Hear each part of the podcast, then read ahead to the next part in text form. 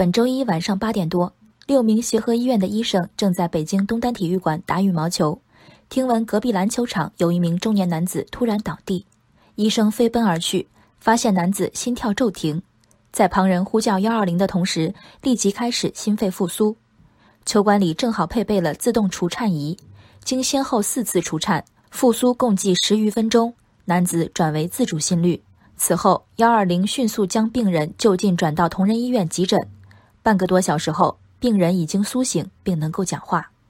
同仁医院心内科主任史旭波说：“如果没有即刻有效的心肺复苏，病人几无存活机会。”后续新闻中，事发的东单区域也因为在此之前接连发生骨科医生救治摔伤老人、ICU 护士抢救猝死路人、妇产科护士长急救晕厥路人。协和医学生在游泳馆抢救溺水者，被称为史上最安全的路口。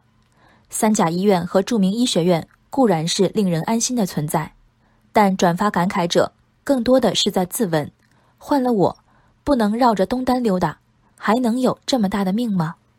被称为老张的获救者遇上的是天时地利人和。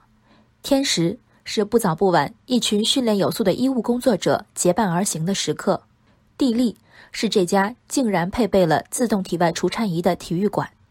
人和除了六名来自不同科室的医生以及现场人员的通力合作，还有一句当晚参与抢救的医生之一在朋友圈的感慨：“没有人向我们要医师执照。”路口的悲喜剧，成事在人。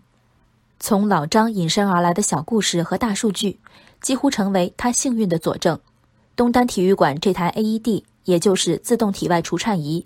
来自一位名叫田凯的急救志愿者的捐赠，在联系捐赠的过程中，许多机构因为对抢救责任的顾虑，拒绝接收设备。而东单体育馆这台 AED，从安装到救人，时隔仅仅四个月。如果没有碰巧遇上医生，老张的故事又将是另一个版本。因为一方面，在救治猝死病人时，一分钟内使用 AED，病人的存活率高达百分之九十，超过十分钟。病人的生存希望微乎其微。另一方面，我国八成以上的公众不会心肺复苏。救人一命不是胆魄的比试，而是常识的运用。